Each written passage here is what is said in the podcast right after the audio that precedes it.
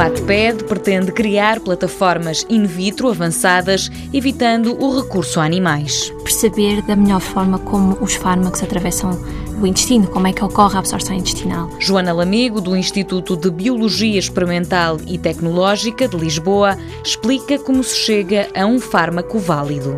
Milhões de compostos são testados até se chegar a um composto que possa ser comercializado no final.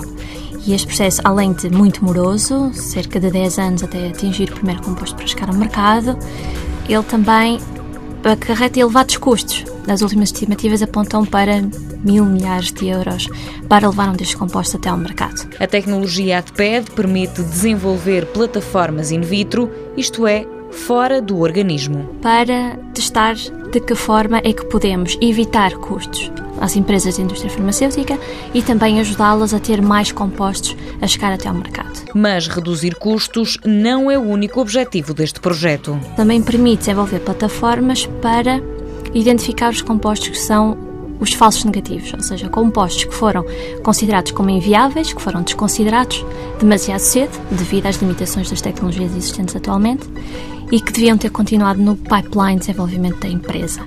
E, portanto, nós permitimos dizer a uma empresa farmacêutica estes compostos são bons e podem continuar no processo de desenvolvimento. Diminuir custos evitáveis e prevenir a queda de patentes dos medicamentos de marca justificam a utilidade do ATPED, que tem, no entanto, uma desvantagem. Sendo um processo de origem biotecnológica, o investimento necessário é um investimento avultado. Antes de dar o próximo passo, o projeto vai ser reavaliado no final deste ano.